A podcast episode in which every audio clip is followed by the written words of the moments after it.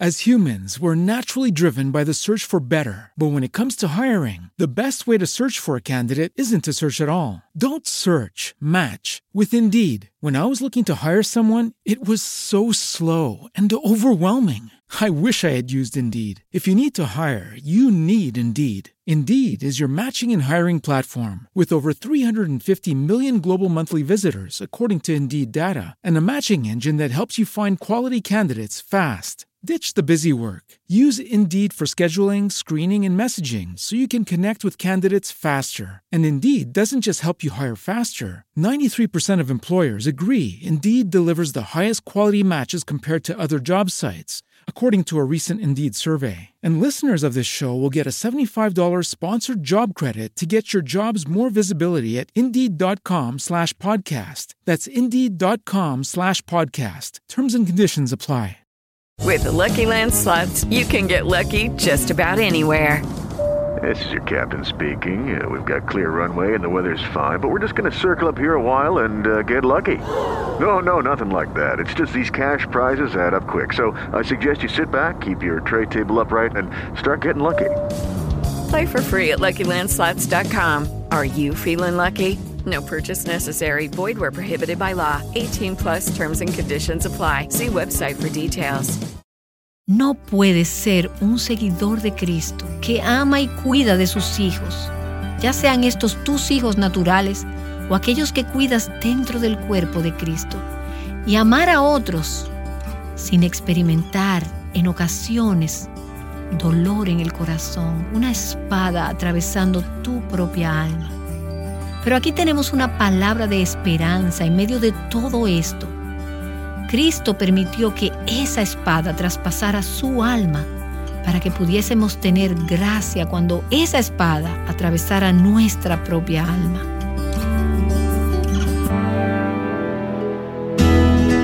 Estás escuchando Aviva Nuestros Corazones con Nancy de Moss Wolgamoth en la voz de Patricia de Saladín.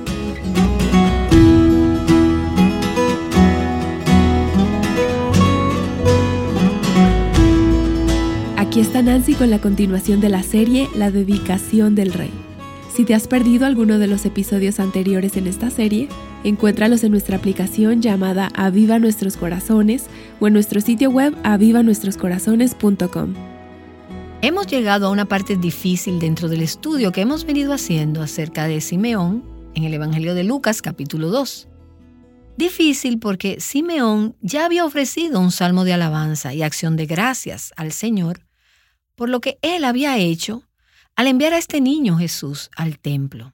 Simeón tomó al niño de los brazos de María y José y lo cargó en los suyos, bendijo a Dios y dijo, Ahora Señor, permite que tu siervo se vaya en paz, porque han visto mis ojos tu salvación. Es Jesús la luz del mundo, luz para los gentiles y gloria de tu pueblo Israel.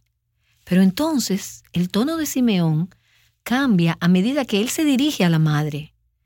Y él habla esta profecía justo habiendo terminado de ofrecer esta bendición y alabanza. Y él le dice, pero habrá dolor relacionado con su vida y con la tuya por este asunto del Evangelio. No será algo fácil. Entonces retomamos en el versículo 34 del capítulo 2 de Lucas. Simeón bendijo a María y a José y dijo a su madre, He aquí, este niño este niño al que acabas de dar a luz ha sido puesto para la caída y el levantamiento de muchos en Israel y para hacer señal de contradicción, y una espada traspasará aún tu propia alma, a fin de que sean revelados los pensamientos de muchos corazones. Él está diciendo, hay todo un peregrinar delante de ti, tanto para ti como para Cristo, y por implicación y aplicación también para nosotros como seguidores de Cristo. Dijimos que Simeón utiliza tres imágenes en su profecía. Primero, vimos en la última sesión la imagen de una piedra. Este niño ha sido puesto para la caída y el levantamiento de muchos en Israel. Para algunos, él será una piedra de tropiezo, una roca de ofensa. Ellos rechazarán a Jesús y tropezarán con él en su camino al juicio. Pero para otros, él se convertirá en la piedra angular, la piedra preciosa del fundamento o zapata. Ellos creerían en él y él sería el motivo de su levantamiento. Así que vimos la imagen de Cristo como la piedra. Y luego él utiliza las otras dos imágenes que queremos ver hoy. A Cristo como una señal y luego la espada que traspasaría el corazón de María. Vamos a enfocarnos primero en la señal. Este niño ha sido puesto para la caída y el levantamiento de muchos en Israel y para ser señal de contradicción.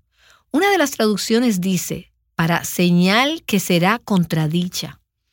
Hablar en contra. La palabra implica estar en contradicción, que se hable en contra de algo, encontrar oposición. Es como la imagen de un blanco hacia el cual se puede disparar un objetivo. En realidad es una metáfora que se ha tomado de arco y flecha. Es un objetivo, una marca, y se apunta a ese blanco. Un comentarista dijo, Jesús sería un blanco, un objetivo para todos los dardos del maligno. Él era una señal que encontraría oposición, al que sería la consolación de Israel, como vimos al inicio de esta serie, se le haría oposición. Él vino para consolar, Él vino para traer bendición, Él vino a traer salvación, y sin embargo, Él, Cristo, el Hijo de Dios, el Salvador del mundo, enfrentaría oposición.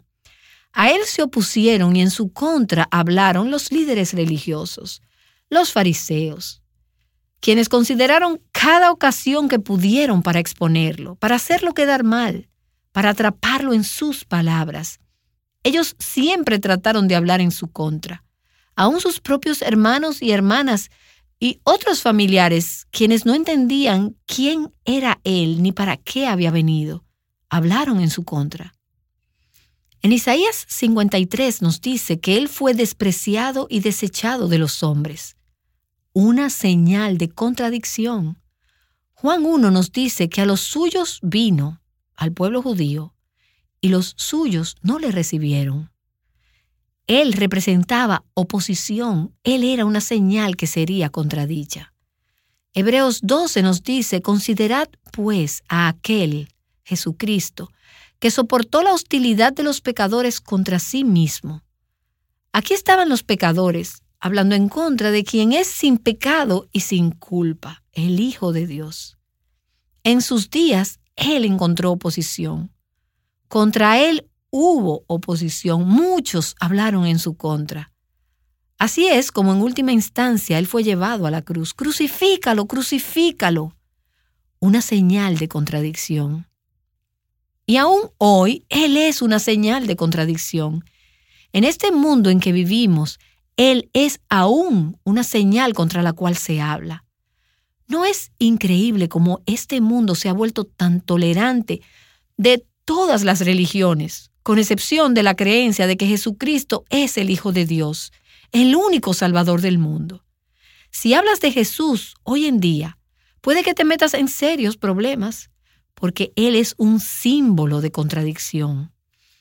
Podemos celebrar todo tipo de asuetos religiosos en nuestras escuelas y en nuestro gobierno, pero si hablas acerca de Jesucristo, el Hijo de Dios, el único Salvador del mundo, entonces encontrarás oposición. Hablarán mal de ti.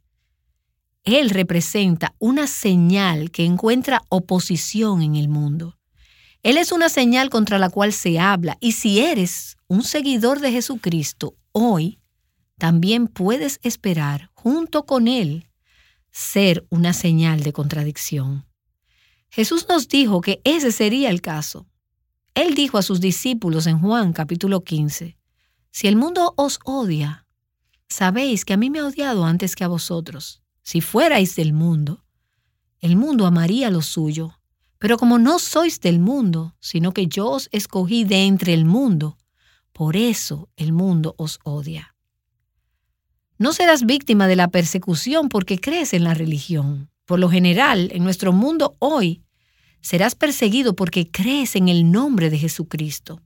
Cuando levantas en alto la cruz de Cristo en nuestro mundo y en nuestra cultura, encuentras oposición. Entonces, ¿qué hacemos? Pedro dice, espéralo y regocíjate cuando ocurra. No te acobardes ante el miedo. No te escondas debajo de una roca. No coloques tu candelero debajo del dintel. Levanta en alto la cruz, levanta en alto el nombre de Jesucristo. Y Pedro dice, regocíjate mientras compartes los sufrimientos de Cristo.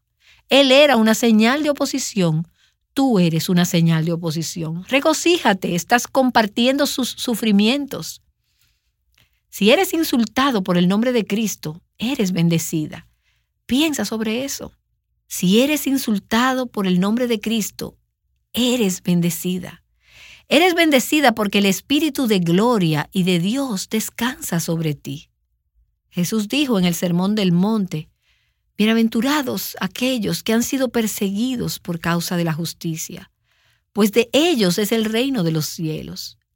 Bienaventurados seréis cuando os insulten y os persigan y digan todo género de mal contra vosotros falsamente, por causa de mí. Regocijaos y alegraos, porque vuestra recompensa es grande en los cielos.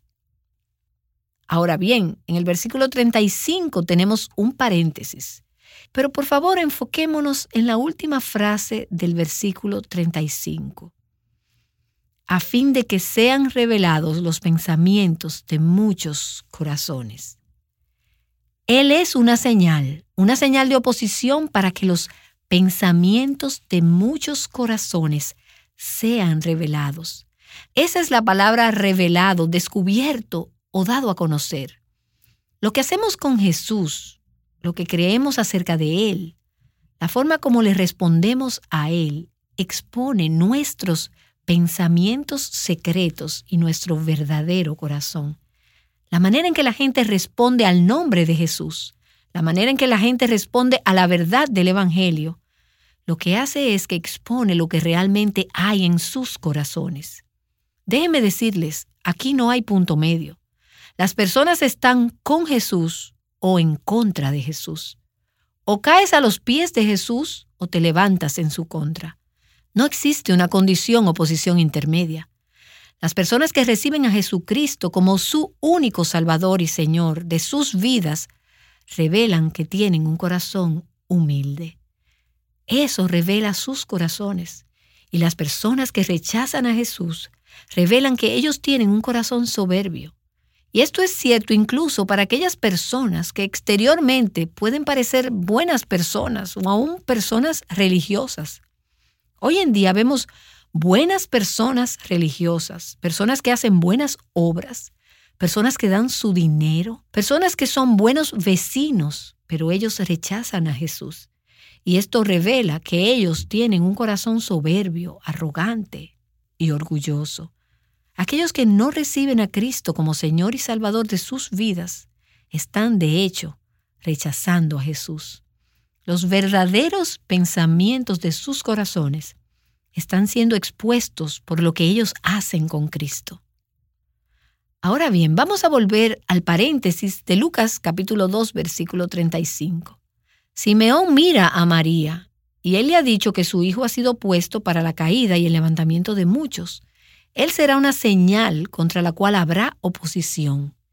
Y luego, en paréntesis, también le dice a María, y una espada traspasará aún tu propia alma. Una espada traspasará aún tu propia alma. La palabra traspasará está en un tiempo verbal que significa que continuamente estará traspasando. Esto no ocurrirá solo una vez. Esto será una acción repetitiva en su vida. Una espada traspasará aún tu propia alma. El término para espada aquí nos habla de una espada muy larga, como la que utilizó Goliat, una espada muy larga, ancha y de doble filo. Él está diciendo que, como madre de Jesús, ella vivirá la experiencia de un dolor emocional extremo. Ser la madre de este niño traerá un profundo dolor y una espada a tu corazón. Ahora bien, María ya había sufrido en cierta medida. Ella había sufrido la incomprensión y el reproche, tanto de su familia como de sus amigos cuando se supo que ella esperaba un niño. Las personas cercanas a ella no creyeron fácilmente el concepto de que fue el Espíritu Santo que hizo la obra de concepción en su vientre. la idea de que ella no había tenido intimidad con un hombre. Ella estaba muy próxima a experimentar la huida hacia Egipto para escapar de Herodes. Ella iba a experimentar el dolor por la masacre de niños inocentes ejecutada por Herodes, y ella sabía que su hijo, en cierto modo, había sido el motivo de este acto. Herodes envió su ira y destruyó y mató a todos los niños menores de dos años. Esa fue una espada que tocó el corazón de María. Puedes estar segura de ello. Como madre al fin, cuando su hijo sufriera, ella iba a sufrir. A lo largo de los diferentes puntos de su vida, él experimentó rechazo, incomprensión, abuso y al final muerte por crucifixión, debido a crímenes de los cuales era totalmente inocente. Aquellas de ustedes que son madres supondrán que esto fue una enorme espada en el corazón de esta madre. Cuando esos clavos traspasaron sus manos y sus pies en el Calvario, una espada atravesó su propia alma también. Este era su hijo que ella estaba entregando para la salvación del mundo. Ahora bien, todo este tema de la espada de la maternidad, no solo para María, sino para las madres en general, se remonta a la caída del hombre en Génesis capítulo 3. Permítanme leer unos cuantos versículos de este pasaje y observa cómo en tu mente se conectan con este concepto de la espada atravesando el alma de una madre. Recuerda, luego de que la mujer escogió comer del fruto, ella lo dio a su esposo y él comió, y luego Dios les visitó en el huerto del Edén, junto con la serpiente. Él les llamó y les explicó las consecuencias que vendrían de su decisión de actuar independientemente de Dios. El Señor le dijo a la serpiente, pondré enemistad entre ti y la mujer, y entre tu simiente y su simiente. Dios está hablando a la serpiente que representa a Satanás. Es Satanás encarnado en realidad. Y él le dice a la serpiente, pondré enemistad entre ti y tus seguidores, entre los incrédulos y la descendencia de la mujer. ¿Quién es la descendencia de la mujer? Cristo, quien fue descendiente de Eva y aquellos que están en Cristo. Él está diciendo que siempre habrá guerra entre Satanás y los no creyentes contra la mujer y su simiente, que incluye a Cristo y a aquellos de nosotros que le seguimos. Él, hablando de la simiente de la mujer, que es Cristo, te herirá en la cabeza, Satanás, y tú le herirás en su calcañal. Satanás, tú le causarás sufrimiento a él. La simiente de la mujer experimentará sufrimiento, pero él lo herirá mortalmente en la cabeza. Luego de describir esta guerra, esta enemistad entre la descendencia de la mujer y Satanás y su descendencia, él se dirige a la mujer. Él le dice a la mujer, justo en ese mismo contexto, en gran manera multiplicaré tu dolor en el parto, con dolor darás a luz los hijos. Como ves, la caída trae consigo todo este sentido de conflicto, toda esta guerra, toda esta división. Él le dice a la mujer, habrá dolor en medio de todo esto. Ahora bien, él está hablando aquí de un parto literalmente. Cualquiera que haya tenido un hijo sabe que este versículo es verdadero. Pero madres, ¿acaso no estoy en lo cierto cuando digo que el dolor no termina al concluir tu labor de parto, sino que hay dolor asociado a la maternidad a lo largo de la vida? Algunas veces es un dolor dulce, algunas veces es un dolor más difícil. Depende de lo que te cause este dolor pero en la crianza de los hijos hay dolor. No hay dolor como el que pasa una madre cuando ve a su hijo sufrir, incluso cuando ese sufrimiento es debido a las consecuencias de vivir en un mundo caído. Cuando ves a un niño de tres años de edad con una temperatura de 40 grados, lo cual es una fiebre altísima, pensamos que eso debe constituir un gran dolor para el corazón de su madre. Cuando ves a tu hijo teniendo que pasar por sufrimiento físico, causado en última instancia por el pecado de este mundo, resulta en gran dolor, un sufrimiento, una espada en el corazón de una madre. Algunas veces el sufrimiento es consecuencia de actitudes y decisiones pecaminosas y esto crea una espada grande y dura que atraviesa el corazón de una madre. Al principio de esta serie hice referencia a una amiga cuyo hijo, ya adulto, está tomando una serie de decisiones equivocadas. Mi amiga me llamó la semana pasada y llegó un momento en que su llanto era tan desesperado que apenas podía escucharla. El corazón de esta madre está roto por lo que está sucediendo en la vida de su joven hijo en estos momentos. Estábamos hablando acerca de este pasaje, acerca de las madres que experimentan una espada atravesando su alma, y ella me dijo, algunas veces, en medio de esta circunstancia, me siento como si una espada realmente estuviese traspasando mi corazón. Claro, no hay una espada física atravesando su corazón, pero hay una espada, un dolor por el que pasa su corazón de madre. El dolor que el pecado trae a nuestros hijos es indescriptiblemente profundo, ya sea que se trate de su pecado, o del pecado de otros, o del pecado de este mundo caído en general, que hace que este sea un mundo corrupto y caído. Y hay momentos en los que no hay nada que una madre pueda hacer. No puedes detener el dolor en la vida de tu hijo. No puedes prevenirlo. No puedes ayudarle. Pero tampoco quieres ver a tu hijo atravesando por ese dolor. Ahora bien, mientras cada madre experimenta ese tipo de dolor en mayor o menor grado, en el caso particular de María, no era el pecado de su hijo que le produciría dolor, era el pecado de otros. De hecho, cuando María se paró frente a esa cruz, 33 años después de aquel encuentro con Simeón, donde él le dijera y una espada traspasará aún tu propia alma, allí, de pie, delante de esa cruz en el Calvario, una espada atravesó su alma nuevamente. La espada fue a sabiendas de que no solamente los soldados romanos y los líderes religiosos judíos eran responsables por la crucifixión de su hijo. Ciertamente, ellos eran culpables. Pero ¿no crees que otra espada que la atravesó fue el darse cuenta de que fue su propio pecado que colocó a su hijo allí, en aquella cruz? No solamente el pecado de otros, sino también su propio pecado. ¿Acaso no atraviesa una espada nuestra alma cuando nos paramos frente a la cruz y nos damos cuenta, Señor Jesús, tú hiciste eso por mí?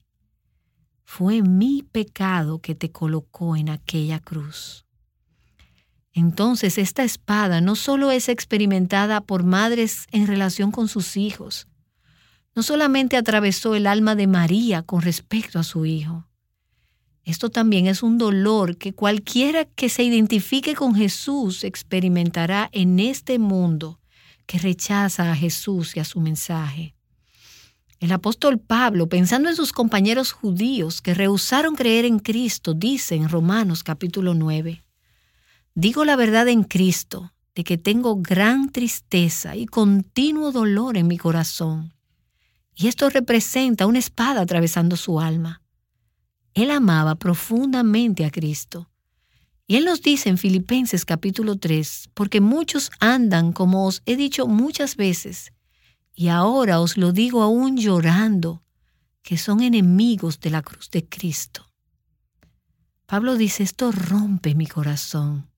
Es una espada que traspasa mi alma. Amo a Cristo, amo su cruz, y veo personas que son enemigos de la cruz de Cristo, Incluso algunos de aquellos que profesan ser amigos de Cristo también son sus enemigos y esto me rompe el corazón.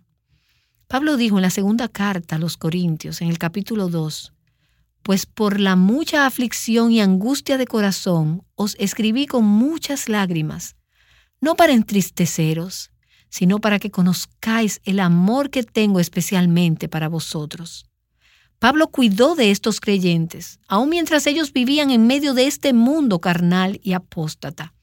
Los cristianos o los cristianos profesantes estaban tolerando el pecado en el cuerpo, por lo que el corazón de Pablo estaba muy dolido. No puedes ser un seguidor de Cristo que ama y cuida de sus hijos, ya sean estos tus hijos naturales o aquellos que cuidas dentro del cuerpo de Cristo, y amar a otros sin experimentar en ocasiones dolor en el corazón, una espada atravesando tu propia alma.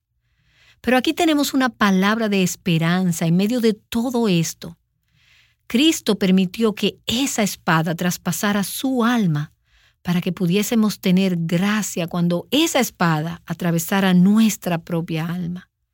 Cuando la espada atraviesa nuestra alma, ya seamos una madre o un simple seguidor de Cristo, estamos compartiendo el sufrimiento de Cristo. Cristo sufrió en la cruz para pagar por el pecado de tus hijos. Él sufrió para pagar por aquellos que están rechazando a Cristo y a su cruz. Él sufrió para hacer provisión de la gracia que necesitas para soportar esa espada cuando atraviese tu propia alma. No importa lo grande que pueda ser tu sufrimiento por tus propios hijos o cuando ves a las personas rechazando el Evangelio y el nombre de Jesucristo. Independientemente de cuán grande pueda ser ese sufrimiento en esos momentos, recuerda que el sufrimiento de Jesús en la cruz fue mucho más grande que tu sufrimiento. Jesús lo ha pagado todo. Él soportó la cruz por el gozo que fue puesto delante de él para que tú pudieras obtener no solo el perdón por tus pecados, sino también la gracia para soportar las consecuencias que el pecado trae a la vida de otros. Señor, en este día te damos gracias porque tú estuviste dispuesto a hacer una señal, una señal de contradicción en este mundo. Tú estuviste dispuesto a soportar sin defenderte, en silencio, sin decir una palabra, como una oveja que fue llevada al matadero en silencio, ni siquiera abriste tu boca. Estuviste dispuesto a dejar que una espada atravesara tu alma para que cuando nos convirtiéramos en señal de contradicción, cuando esta espada atravesara nuestra propia alma, oh Señor, tuviéramos gracia para levantar nuestras miradas a la cruz y para decir, tú has sufrido, tú has soportado y sin embargo has sido levantado en novedad de vida y tú nos resucitarás a una nueva vida también. Gracias Señor, porque hay gracia en el sufrimiento. Y hay gozo y una gloria y una vida de resurrección detrás de la cruz que es indescriptible. Y que sobrepasa con creces cualquier dolor que podamos experimentar, ya sea el sufrimiento como madres o como discípulos de Cristo, a medida que vemos como otros te rechazan. Oh Señor, danos tu perspectiva en todo esto y ayúdanos a soportar. Te damos las gracias por todo lo que está más allá de la cruz y por la gracia para soportar la espada a medida que atraviesa nuestra propia alma. Te rogamos en el nombre de Jesús. Amén.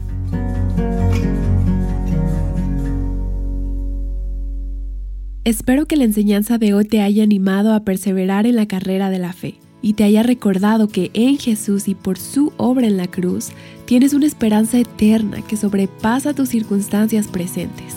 ¿Crees? El lunes Nancy regresará para introducirnos a otro personaje en la historia de la Navidad que usualmente no recibe mucha atención y es un ejemplo de lo que significa vivir una vida plena como mujer madura creyente.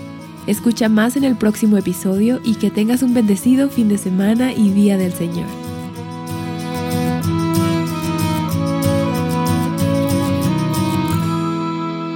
Viviendo juntas la belleza del Evangelio, Aviva Nuestros Corazones es un ministerio de alcance de Revive Our Hearts. As humans, we're naturally driven by the search for better. But when it comes to hiring, the best way to search for a candidate isn't to search at all. Don't search, match with Indeed. When I was looking to hire someone, it was so slow and overwhelming. I wish I had used Indeed. If you need to hire, you need Indeed. Indeed is your matching and hiring platform with over 350 million global monthly visitors, according to Indeed data, and a matching engine that helps you find quality candidates fast. Ditch the busy work. Use Indeed for scheduling, screening, and messaging so you can connect with candidates faster. And Indeed doesn't just help you hire faster. 93% of employers agree Indeed delivers the highest quality matches compared to other job sites, according to a recent Indeed survey. And listeners of this show will get a $75 sponsored job credit to get your jobs more visibility at Indeed.com slash podcast. That's Indeed.com slash podcast. Terms and conditions apply. Judy was boring. Hello. Then Judy discovered ChumbaCasino.com. It's my little escape. Now Judy's the life of the party. Oh, baby, Mama's bringing home the bacon. Whoa, take it easy, Judy. The Chumba life is for everybody. So go to ChumbaCasino.com and play over 100 casino style games. Join today and play for free for your chance to redeem some serious prizes. chumba ChumbaCasino.com. No purchase necessary. Void where prohibited by law. 18 plus terms and conditions apply. See website for details.